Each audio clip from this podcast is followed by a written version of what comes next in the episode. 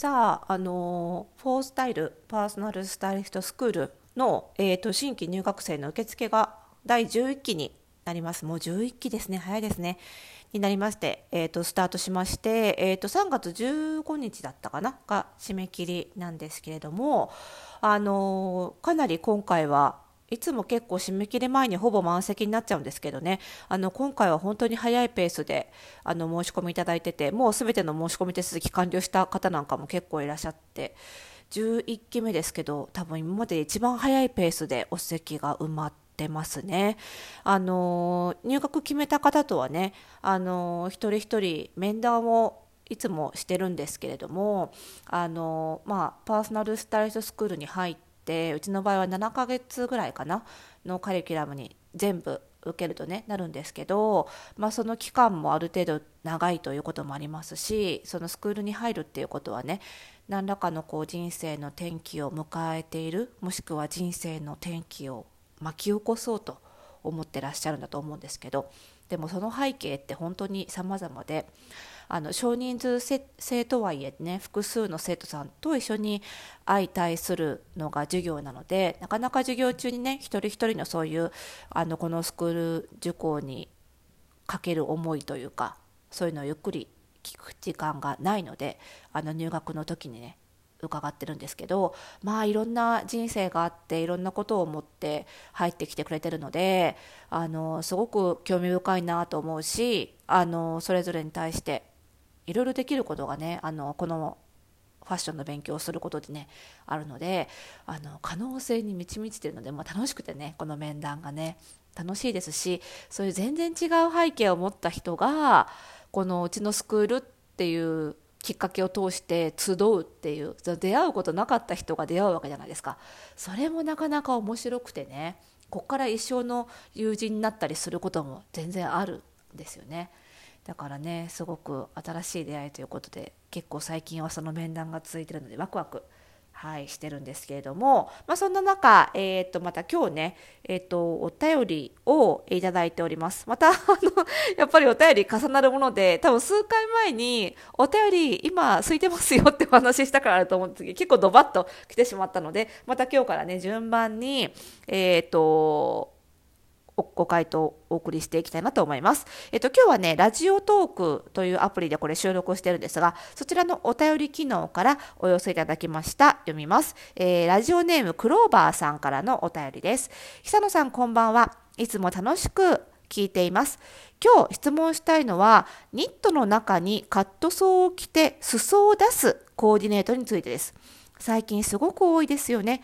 えー、ユニクロからもラウンドヘム、のカットソーが出ていてとても売れているようです。私の注釈ですが、ラウンドヘムっていうのはね、あの、ヘムっていうのは裾って意味です。ラウンドっていうのは丸いって意味。なので、丸くカットされた裾のことをラウンドヘムって言うんですね。ラウンドしてると、裾を出したコーディネートが決まりやすいということです。はい、続きます。え雑誌やインスタグラムでそういったコーディネートを見ると可愛いなと思うのですが、自分で試着をするとどうもしっくりきません。いくつかの店で試着したので、特定のカットソーだけがダメというわけではなそうです。自分で考えている似合わない原因は、私が上半身が華奢で下半身にボリュームがある A 型体型だということです。ニットの裾からカットソーを出すと、短い足がますます短く見える気もします。このようなコーディネートが似合いやすい体型、似合いにくい体型ってあるのでしょうかということで、今日はこの久々に体型とファッションの関係ですね。こちらをお話ししていきたいと思います。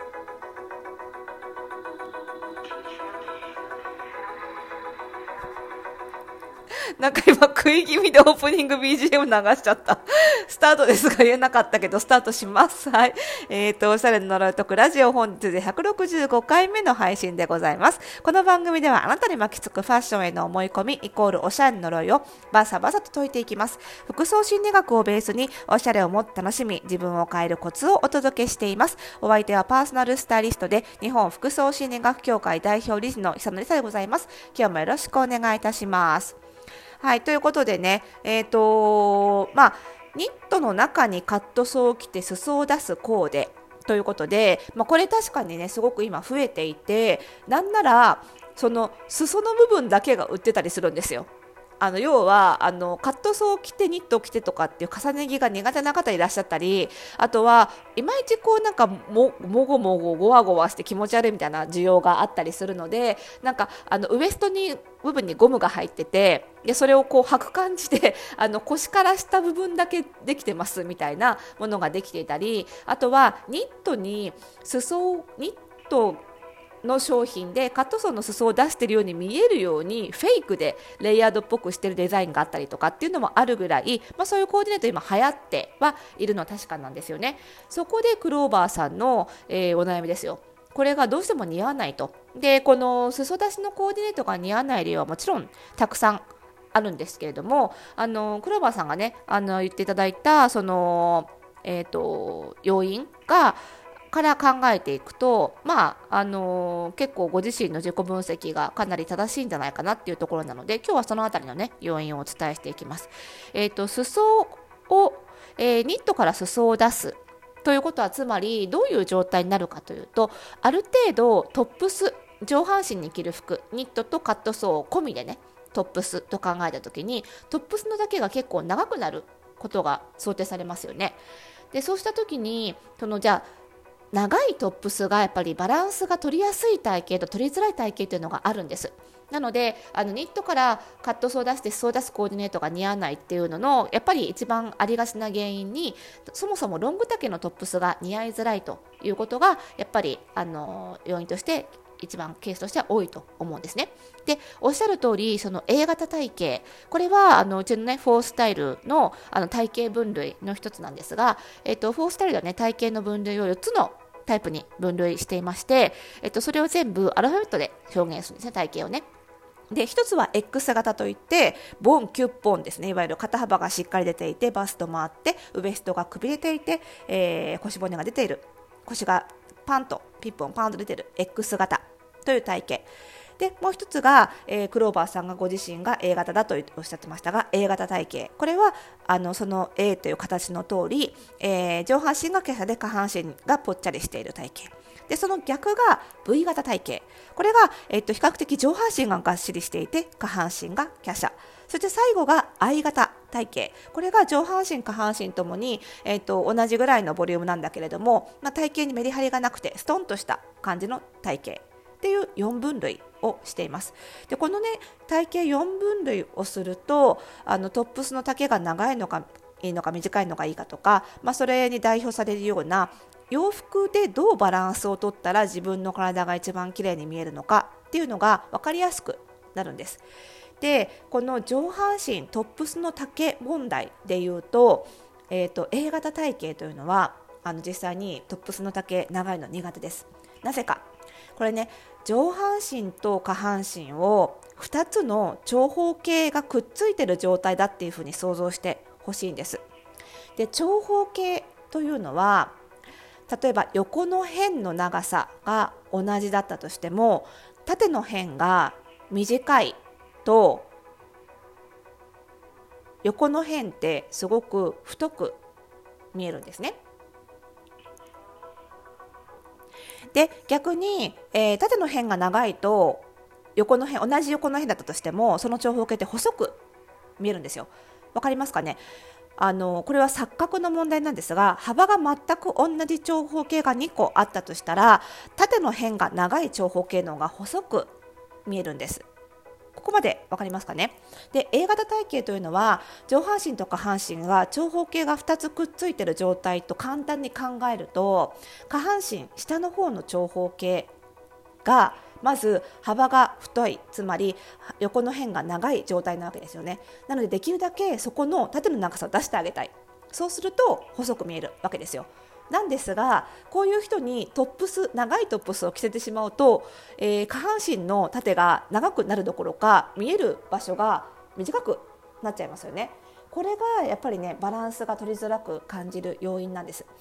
で逆に A 型の人って肩幅狭いわけなので長さ長くしちゃうと余計肩幅が華奢に見えちゃいますよね。そうするとあのただでさえ上半身が華奢なことでそのそれと対比される下半身がぽっちゃり見えやすいのにそのアンバランスさが余計強調されるこれが A 型体型さんが長めの丈のトップスが苦手な理由おそらくクローバーさんももし本当に A 型体型であればこの理由で、えー、トップスのニットの下からさらに裾を見せるっていうコーディネートが苦手に感じているんじゃないかなと思います。そうなるとこれが得意な体型というのはその逆の V 型ということになります。V 型さんは上半身の肩幅が広いので、えー、少しでも上半身の長さを長くしてあげた方が肩幅華奢に見えるわけです。ですので、えー、ロング丈のトップスが似合う。なのでニットの下からカットソーの裾を出すっていうコーディネートもはまりやすいということになります。はい。縦と横の関係性っていうことですねこの辺をねあの捉えていただくと結構ねバランス取りやすくなるんじゃないかなと思いますということはつまりトータルのトップスの丈があんまり長くなりすぎないように頑張ればいいので結構短め丈ショート丈のニットを買っていただいてそこからちらっと裾を出すコーディネートであればあのクローバーさんも似合いやすくなると思うのでちょっとその辺挑戦してあの調整してぜひ試してみていただければというふうに思います。ちなみにねこの体型診断なんですけど12月17日に私が出版した「最高にしっくり似合う服選び」この本の中であのセルフチェックでねあのこの4タイプに診断することができるようになっていますのであの自分がどの体型タイプかなと気になった方はですねぜひぜひ、えー、最高にしっくり似合う服選びこちらの書籍でねかなり細かくあの採寸してチェックできるようになってますのでこちらでチェックしてみていただけると嬉しいですまたその本の中でね体型別の着こなし方法なんかもかなりたっぷり載っていますので